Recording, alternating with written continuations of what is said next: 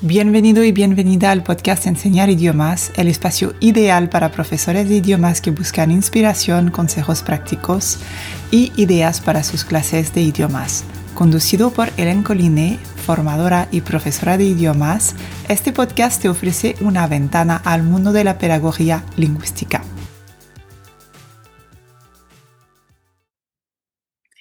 Bueno, pues bienvenido y bienvenida en este nuevo episodio de podcast y hoy vamos a tener un episodio un poquito diferente porque tengo a una invitada, una invitada especial que se llama Mar. Hola Mar, ¿cómo estás? Hola, buenas, ¿qué tal? un poco estresada, ¿no? Sí, un poco, un poco nerviosa porque es una cosa que me apetecía mucho hacer, pero no he hecho nada parecido. Así que, pues eso, deseando conocer esto. Sí, pues tú eres la primera persona también que entrevisto para el podcast. Hice algunas otras entrevistas, pero eres la primera, primera para el podcast. Así que yo también estoy un poco nerviosa. Ah, vale. Vale, pues Mar, eh, para que te conozcamos un poquito más y que también entendamos quizás un poquito más también lo que te ha llevado luego a, a formarte en un aspecto un poco diferente a la hora de enseñar idiomas, eh, cuéntanos un poquito sobre tu trayectoria como profe de idiomas. ¿Siempre has querido ser profe? ¿En qué contexto estás enseñando? Un poquito, pues, ¿qué te ha llevado a enseñar idiomas? Vale, bueno, pues a ver, yo vengo de una familia de, una familia de docentes. Lo que pasa es que nadie se dedicaba a los idiomas, ¿no? Tenía mucha gente de, pues eso, de geografía, de historia, de biología, pero nadie a los idiomas. Y es una cosa que siempre me ha gustado mucho. Yo sí que tenía claro que, quería ser docente. Eh, he trabajado de otras cosas al final por necesidad, pero siempre he vuelto un poco a la, a la docencia, que es mi, que es, sigue siendo a día de hoy mi gran pasión, aunque he tenido ahí unos, unos baches, unos baches importantes. Entonces, bueno, yo terminé, terminé la carrera, eh, me fui a vivir fuera, empecé a trabajar fuera y empecé a dar clases de, clases de español eh, a extranjeros. Eh, aunque había trabajado aquí como profesora de inglés en secundaria y en bachillerato, que es donde, o sea, hoy actualmente estoy en un instituto y mm, aunque había, dado, aunque había dado clases de secundaria y de bachillerato, pues entonces luego al final, por circunstancias personales, me fui a vivir al extranjero y a enseñar un poco mi lengua materna. Y me di cuenta de que la manera que teníamos de hacer las cosas como, o sea, la manera que teníamos aquí era diferente a la manera que teníamos allí. Y entonces me encontré un poco en, tierra de nadie, ¿no? había muchas cosas, había cosas que me gustaban de unas metodologías, había otras que me gustaban de otras, pero no encontraba el, vínculo, de, el vínculo de unión. Siempre me daba la sensación de que hiciera lo que hiciera, como que me faltaba algo y que no conseguía transmitir eh, primero, mi pasión por un idioma extranjero, ni, ni, conseguía que mis alumnos eh, le sacasen el máximo partido a todo lo que yo hacía en, en clase. En clase. Entonces, tú estudiaste filología inglesa, ¿no? Sí, yo hice filología inglesa hace, hace unos cuantos años. sí, Sí, sí, y lo que se daba en filología inglesa en, ese momento, aquí en, aquí en, la, en, donde, donde, yo vivo, realmente de didáctica de idiomas y de principios de adquisición se daba muy poco, era una asignatura optativa, o sea que ni siquiera te la tenías por qué coger si no, si, si no querías. Y entonces realmente yo lo que sabía de didáctica de los idiomas era lo que se hacía después en el máster de educación y que me sirvió para meterme en un instituto, pero aún así se me quedan muchas cosas en el, en el tintero. Y creo que no profundizamos lo, lo suficiente. Hoy en día eh, creo que es distinto. Creo que por, por, alumnos que he tenido en prácticas o por, por, conversaciones, creo que, creo que hoy en día sí que hay más asignaturas de didáctica y de, y de principios de adquisición y hay más información también. Entonces, no tiene nada que ver a cómo era hace, cuando, yo, cuando yo estudié. Hace mucho tiempo. Y entonces explicaste también que estuviste fuera durante un tiempo. ¿Qué es eh, lo que te impactó un poquito más en las diferencias entre España y ahí fuera? Pues que hacían mucho hincapié en la comunicación. Eh, mientras que, por ejemplo, aquí hacíamos mucho hincapié en aspectos gramaticales del, de la enseñanza, ¿no? Era como que si no te sabías este tiempo verbal, eh, no te sabías nada. Y cuando llegas allí y te das cuenta de que muchos de los alumnos y muchos de los profesores, incluso en su lengua nativa, no han visto gramática porque, pues porque no se enseñaba gramática y que consiguen comunicar igual, mm. ahí es cuando, cuando empieza mi, pues eso, cuando empiezo a cuestionarme si lo que estoy haciendo lo estoy haciendo bien, si, si puedo mejorar, si cómo, cómo, cómo hacerlo. Y ahí surge un poco la necesidad esta de, de cambiar. Sí. Y entonces, ¿en qué momento descubriste un poquito, pues no sé, mi cuenta o las formaciones? Es que yo no sé al final cómo, cómo me has conocido. Pues, pues un poco, a ver, pues las redes sociales, ¿no? En, en, en, Instagram, sobre todo en, tu cuenta, en tu cuenta de Instagram, pues creo que empezaste a hablar un poco de, en los, en los inicios, mm. de, de actividades que ibas haciendo poquito a poco y de que te daban muy buenos resultados. Y, y lo que más me llamó la atención era que lo hablaba solo no como profesora de francés, sino como profesora de lengua extranjera. Porque yo al final cuando decidí volverme a, España, yo sabía que aquí me iba a dedicar a ser profesora de inglés, no de castellano, como, como era en Inglaterra, en el Reino Unido. Entonces yo quería saber cómo estaban viviendo otros profesores de idiomas que estaban en secundaria y en bachillerato, porque, porque porque yo notaba que aquí ahí, ahí había un vacío, había un vacío grande y, y yo no me sentía identificada con, con, casi nada de lo, que, de lo que leía, de lo que buscaba, no encontraba mi hueco. Y entonces empezaste a hacer actividades y demás, eh, hiciste eh, algún que otro curso antes de, antes de yo lanzarme a hacer el curso de, de potencia, pues vi que, hacías algún, algún, seminario, alguna charla, algún curso de, de, algunas horas un poco de, menos horas. Y entonces empecé, hacías mucho hincapié también en cómo cuidar el docente interior. Y, y, y, yo, y yo pensé, dije, y no, y no tendré que empezar por aquí.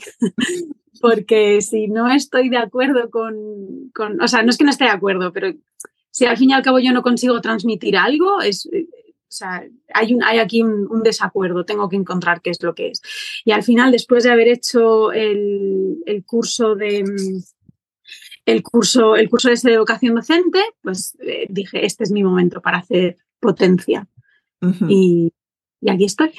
Sí, pues mira, es muy interesante que saques ese tema así porque, por ejemplo, el curso de vocación docente, para mí es un curso que todos los docentes tendríamos que hacer y es el curso que menos, em, menos participantes tiene, menos interés. Es verdad que yo luego soy muy mala para promocionar mis propios cursos porque me olvido de promocionar las cosas, porque estoy siempre ahí con otras cosas en mente, pero es verdad que tengo que promocionarlo más, pero es un, además que no es ni un curso, no sé cómo llamarlo, yo siempre con las palabras intento ser muy precisa, pero es verdad que es una especie de auto-coaching, ¿no? De preguntas que te haces a ti misma para saber quién eres tú como docente y cómo mm. quieres enseñar.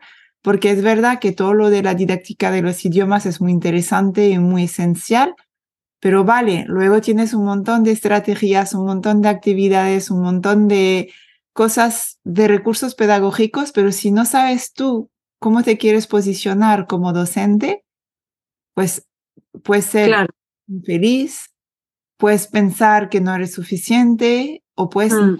encontrar también tu propia personalidad como docente.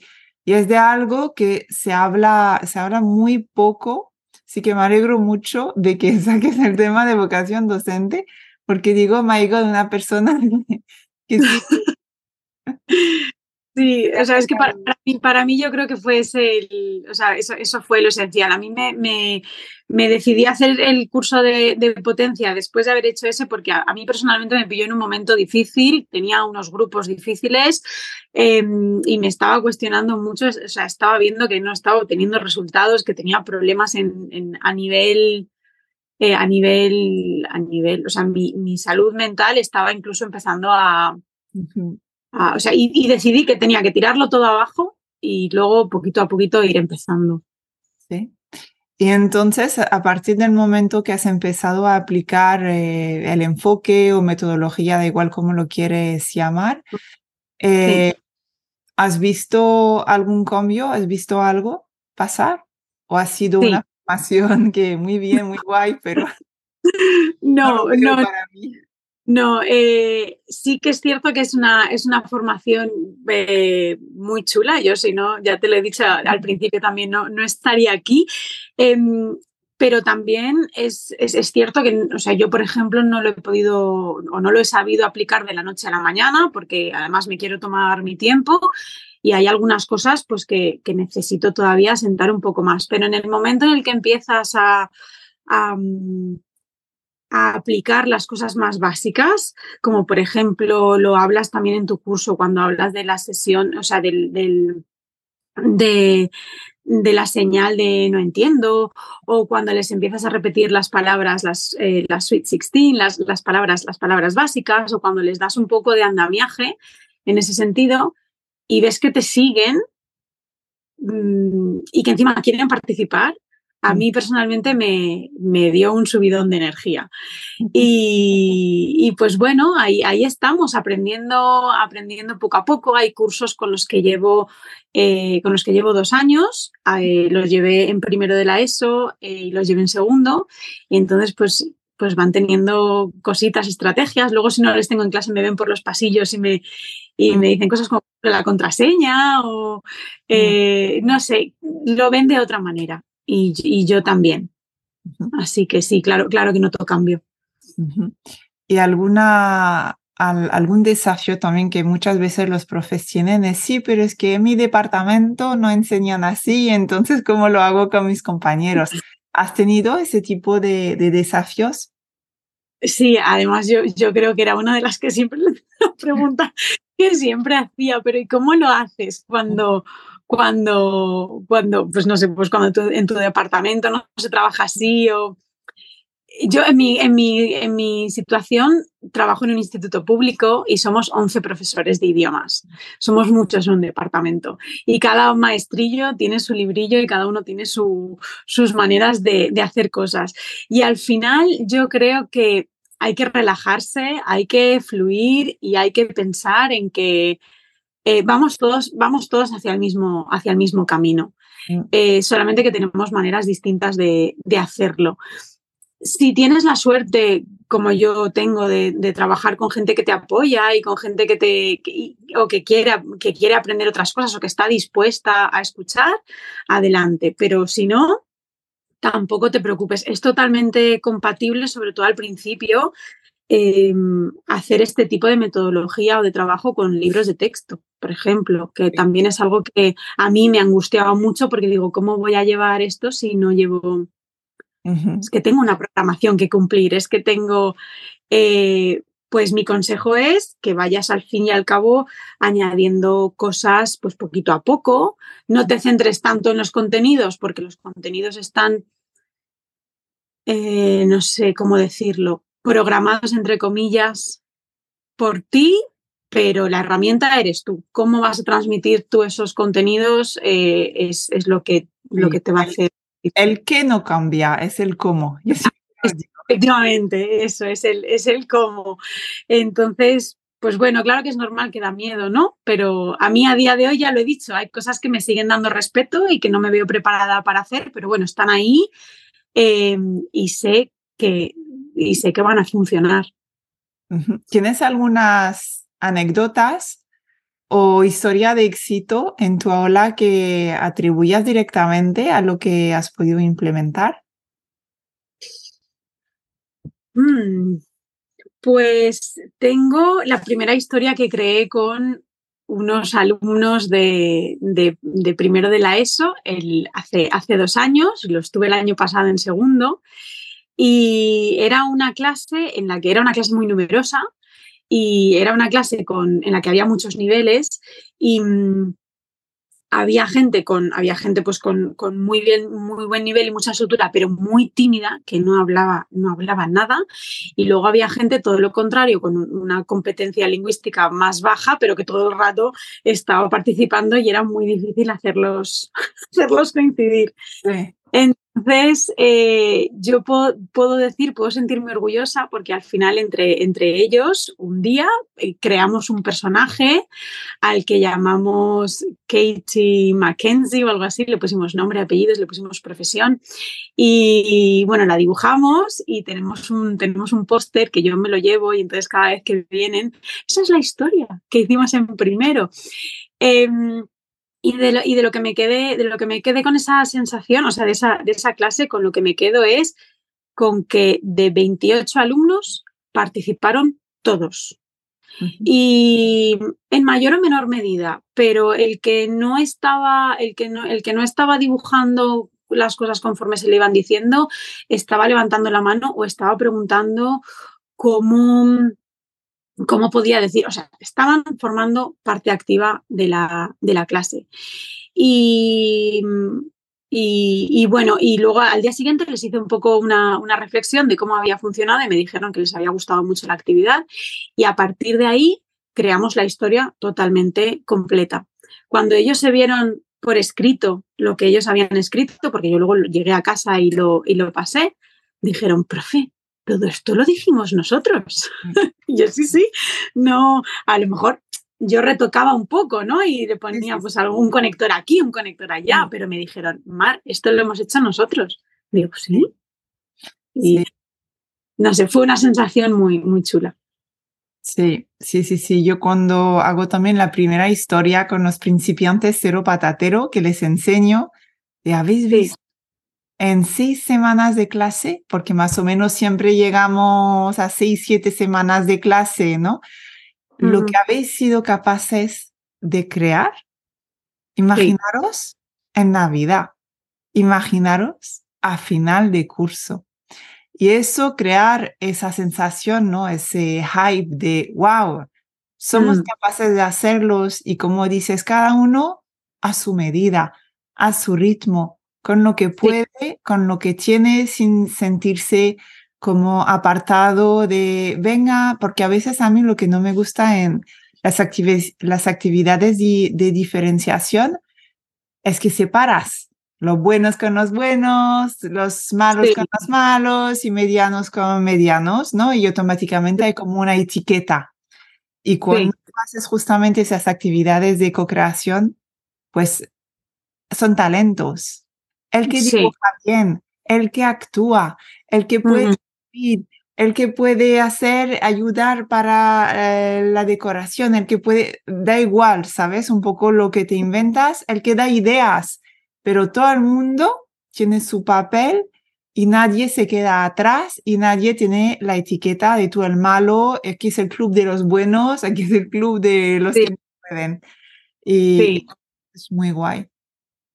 Eh, también es cierto, pues lo que hemos dicho antes, ¿no? Que no pasa de la noche a la mañana, porque pues tú has dicho mismo, ahora mismo, ¿no? Que pues a lo mejor pueden ser seis semanas, o sea, es, todo, es todo un proceso. Entonces también mi consejo es pues que no seamos tan duros con nosotros mismos incluso y, y, pues que estamos, estamos aprendiendo. Es muy importante también aprender de ellos, poquito a poco. Es que es un proceso para ellos y es un proceso para nosotros. Mm acompañar en ese proceso. Es como un niño, ¿no? Un bebé. muchas veces hago la analogía con un bebé. Eh, al principio, pues le das el biberón o le das el pecho, no le vas a dar comida sólida desde el principio. Claro, claro. Hay que acompañar, ahora está en esa fase, pues le das la comida que ahora mismo le corresponde a esa fase que decías tú, los Sweet 16, los Super 7, Luego pasa que puede empezar a tener como una, una crema o un poco de, de sólido. Pues vas acompañando ese proceso, no intentas forzar ni acelerar, Y es que es eso y por eso pues es un aprendizaje al final muchísimo más natural y respetuoso del, del humano, tanto del lado del alumnado como del profesorado, porque cuando tú dices que hay que ser también compasivos con nosotros mismos, pues es como te respetas también a ti misma, ¿no? Como docente, de no ir siempre ahí a toda costa, venga, venga, venga, a entregar contenido, porque si no, pues parece que, que no haces bien tu trabajo. Para, para ir cerrando un poquito, si hay un mensaje que te gustaría compartir con, con otros profes de idiomas que quizás no, no lo ven, ¿sabes? Porque yo he sido esa profe de no, no verlo. Es que yo me formé de esto al final porque no lo veía. Decías que hacía cosas en mi clase, pero decías que no veo, no entiendo si lo estoy haciendo bien, si, eh, no, no encontraba realmente. ¿Tú qué le dirías a ese profe un poco escéptico que no lo ve para nada? Pues Em, a ver, ¿qué le puedo decir a ese profe escéptico? Que claro que, que claro que es, es que no le quiero poner la etiqueta de difícil, pero em, eh, que claro que va a ser, me sale la palabra, eh, me sale la palabra challenging, no sé luego. Challenging. Em, es un cambio, sales de tu zona de confort, desaprendes totalmente, lo puedes utilizar totalmente sin miedo. Y que, que, también depende un poco de lo que tú quieras obtener, ¿no? O sea, de, de, cómo, de cómo tú te veas. A lo mejor tú no estás en un momento en el que te planteas, eh, estás a gusto con tu manera de hacer las cosas y entonces, pues nada. Pero si tienes esa, si tienes esa duda y ahora mismo estás en un momento en el que te apetece un cambio, quieres probar cosas nuevas, eh, pues ve probando poco a poco. No es fácil cuando tienes pues una clase con muchos alumnos y, claro que a lo mejor a la primera, pues cuando les enseñas algunas cosas de esta metodología, pues al principio te van a decir, pero eso, eso no funciona. Pues bueno, o sea, no desistas, sigue, sigue ahí porque está un poco también en su naturaleza, ¿no? El decirte, bueno, eso si tú al final estás convencida o convencido de que lo que estás haciendo a ti te viene bien, lo vas a poder transmitir. Y, ya está. Pues eso, el seguir intentándolo y el, y el yo, no sé, eso, que no, que no, que no tiren la toalla la primera de cambio, que se dejen sorprender. Vale, súper. Pues muchísimas gracias, Mar, por venir aquí a compartir un poquito tu experiencia. A ti. Pues nos vemos en, en otro episodio. Muy bien, gracias. Hasta luego.